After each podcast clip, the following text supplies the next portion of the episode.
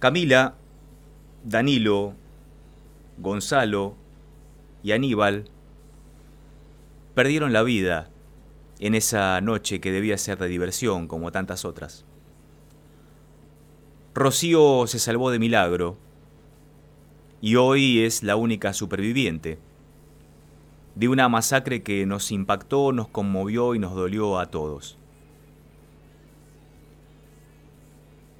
Camila, Danilo, Gonzalo tenían la edad que hoy tiene mi hijo. ¿Cómo no nos va a conmover, cómo nos va a conmocionar un caso como este? ¿Cómo no nos va a indignar otra barbarie propia de la institución policía bonaerense? Exigimos que nos expliquen por qué terminaron con las vidas de Camila, Danilo, Gonzalo y Aníbal. Queremos saber la verdad de lo que ocurrió. ¿Por qué? De alguna manera esa respuesta podrá encontrar un atisbo de mitigación para el dolor que todavía siguen sosteniendo esas familias. Imaginemos nosotros hoy cómo estaríamos un año después de que nos arrebataron de manera tan indigna, tan brutal, tan bestial, lo más hermoso y sagrado que nos dio la vida. Cómo compartir este momento, cómo rememorarlo. A veces me pregunto si está bien convocar a una mamá de una tragedia como esta. Sin embargo, me atreví a llamarla ayer y a invitarla a participar. Ya lo habíamos hecho el año pasado aquí mismo, en este mismo estudio, con Gaby Vidal, en la vuelta de página, y ella accedió. Y habló tan claramente, con el corazón en la mano, pero con la justicia en la otra, persiguiéndola, sin darle tregua una mujer valiente. Y así aparece la resiliencia. Uno se pregunta a esta altura, ¿cómo hace una persona para vivir con ese dolor, para seguir adelante? Se lo vamos a preguntar a ella. Hola Susana, buen día. Gabriel Prosperi te saluda. ¿Cómo estás? Buenos días Gabriel, buenos días a toda la audiencia. Eh, muchas gracias por todo lo que, describiste, realmente es así. Eh, en un pueblo donde nosotros vivimos, este, la vida, la vida era muy tranquila y los chicos eh, en un pueblo vivían de la, de la mejor manera.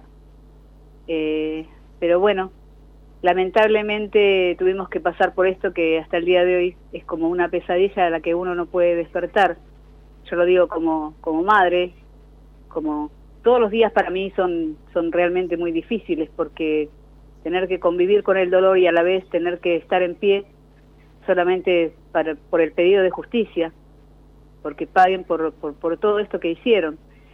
Pero ya te digo, yo nunca me imaginé que Gonzalito con Danilo saliendo de mi casa a las 8 de la noche que iban a la plaza, que está muy cerca de mi casa, y y salían de, la puerta de mi casa para no verlos nunca más. Eh, fue, fue, es muy doloroso, pero ya te digo, eh, lo que me mantiene en pie, eh, no tengo odio, por supuesto, pero sí tengo mucha sed de justicia. Susana Ríos es la mamá de Gonzalo Domínguez. Danilo Sansone, a quien ella hace referencia, pasó por la casa de Gonzalo y se fueron a divertir un rato. Y los encontró el drama. ¿Cómo, cómo era Gonzalo? ¿Cómo, ¿Cómo podés describir a tu hijo en este recuerdo, Susana? ¿Cómo podés compartirlo con nosotros? Eh, bueno, Gonzalito era un nene que eh, muy, desde chico era, va desde que lo tenía en la panza, era muy hiperactivo hasta sus cinco o seis años, era quien nos mantenía siempre en, en pie porque Nosotros yo, con Omar lo tuvimos, es nuestro segundo matrimonio, ¿no? Omar tiene hijos grandes, ya les, les conté, tres hijos mayores, que son los hermanos de Gonzalo, y yo tengo dos hijos mayores también. Y de nuestro matrimonio lo teníamos a Gonzalito, y era quien, yo lo tuve a Gonzalito a los 42 años. Este, era como volver a empezar. Eh, era como si fuera, lo teníamos como si hubiese sido nuestro primer hijo, ¿no? A pesar de, haber tenido otros hijos. Eh, después a los, a los 10 años, 11, 12, te diría, ya él está creciendo estaba en una etapa donde él parte de, este mundo, eh, una etapa de, crecimiento, donde era mi compañero todos los días, porque su papá este, hacía un año y medio que, estaba internado en La Plata, en una clínica de rehabilitación, y, bueno, él era mi compañero, era un chico muy, muy, muy compañero, muy ¿qué podemos decir de una, criatura de 14 años? Realmente eh, no tenía maldad, eh, él no le gustaba la discriminación, él era muy solidario y yo tengo los mejores recuerdos de mi hijo y los voy a seguir teniendo, por supuesto, porque para mí él está conmigo siempre. Eh, tengo los mejores recuerdos, Gabriel. realmente hay que ponerse a pensar quienes tenemos hijos, este, que eran los, él recién había cumplido 14 años, el 20 de abril, eh, vean en, la cara de, y, en, la manera de actuar de un nene de 14 años, a punto de, ya de, estar en el crecimiento, era todo, todo, toda alegría. En esta casa vivíamos para él nada más. Y es lo que te puedo decir, yo siempre lo voy a, lo recuerdo y lo voy a seguir recordando como lo mejor que me pasó en la vida, Gabriel, lo mejor que me pasó en la vida. La causa tiene 23 imputados.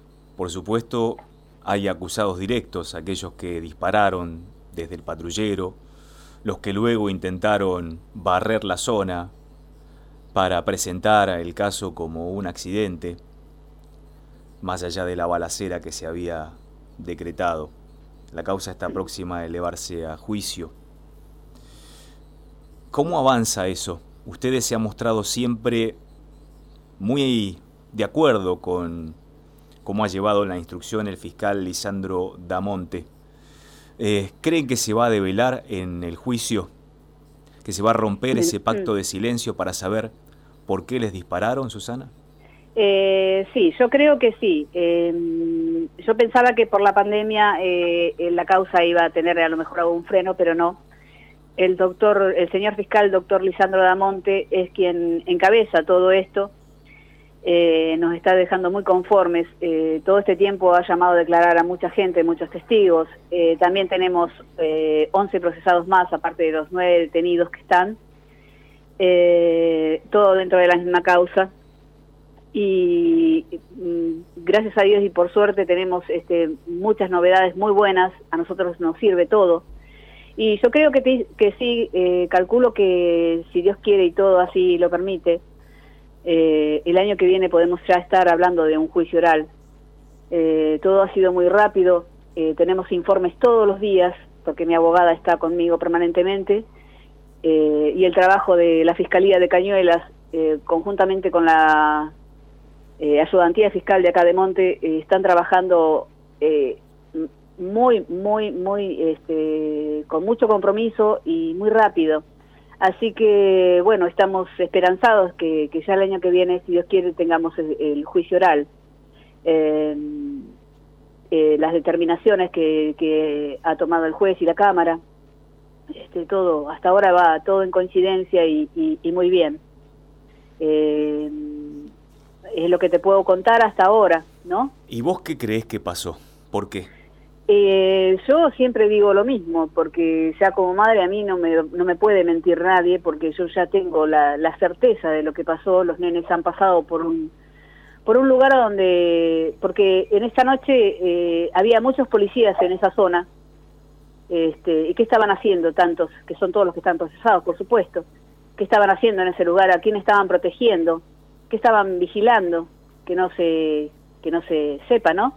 Algo vieron los Este, chicos. algo- los chicos no sé si en realidad vieron, pero sí pasaron por un lugar que, que, que algo estaban haciendo o había un personaje muy importante en ese, en ese lugar en el cual estaban protegiendo. Eh, yo no puedo hablar todavía de, de- de la certeza porque ya lo supongo que lo sabremos. Yo calculo que alguien tiene que, que hablar de lo que realmente pasó. Eh, pero ya te digo, los nenes ni sí deben haber dado cuenta porque cuando ustedes ven la filmación, los nenes se iban filmando y divirtiéndose entre ellos. Y han pasado por un lugar este que bueno, de ese lugar que, que volvían, de ese lugar este volvían a 10 en un 147 que lo tenían que empujar a cada rato porque porque no les arrancaba y bueno, eh, y alguien enloqueció y los mandó a matar porque a las pocas cuadras fue donde impactaron una bala le impactó a mi hijo en el cuerpo y durante tres kilómetros mi hijo fue con esa bala hasta que impactaron a, eh, contra el acoplado que estaba en la colectora 9 de julio, al lado de la ruta 3, este, que también sostengo que ese auto fue tocado, porque eso, bueno, lo determinará la justicia, ¿no? Eh, yo espero que, que la justicia hable de, de, de lo que realmente pasó. Eh, yo digo lo que lo que lo que yo pienso como madre, o sea, para mí está todo para mí está todo dicho, pero tenemos que esperar que la justicia determine todo eso, ¿no? Pero yo tengo, ¿por qué tengo fuerza yo? Porque yo pienso en esas en esos tres kilómetros que mi hijo iba con una bala encima y con todos los nenes llorando y él pensando seguramente en mí. Quería estar conmigo y con ese dolor y ese ardor de una bala encima, ¿no?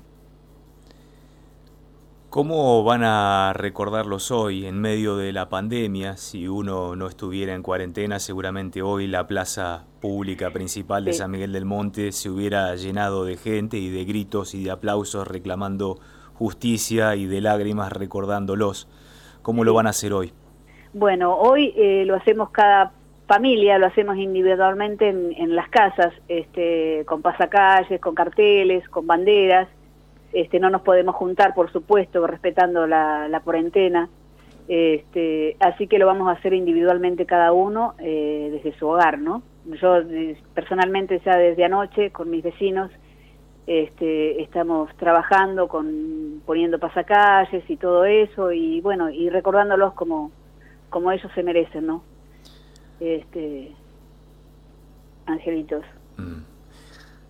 Cada vez que pasás por su cuarto o ves su retrato, ¿qué le decís a Gonzalo? que lo amo, que lo amo y que su madre nunca nunca va a bajar los brazos porque porque para eso estoy. Para eso Dios me puso o quien sea, me puso en este lugar. Entonces, como tengo que estar en este lugar hasta hasta que llegue el juicio oral, eh, así será. Yo lo recuerdo siempre, lo beso sus, sus fotos, eh, miro sus videos, paso por su habitación, su habitación tiene una paz increíble. Eh, la casa, que él amaba tanto, también tiene una paz increíble. Así que eso es lo que te puedo decir con respecto a, a cómo, cómo pasan mis días, ¿no? Después eh, que lleguemos a la sentencia y todo eso, ahí va a ser el momento donde yo voy a, a llegar a hacer mi, mi duelo como corresponde. Y en ese momento seguramente estaremos nosotros, estaré yo particularmente, Sí, gracias.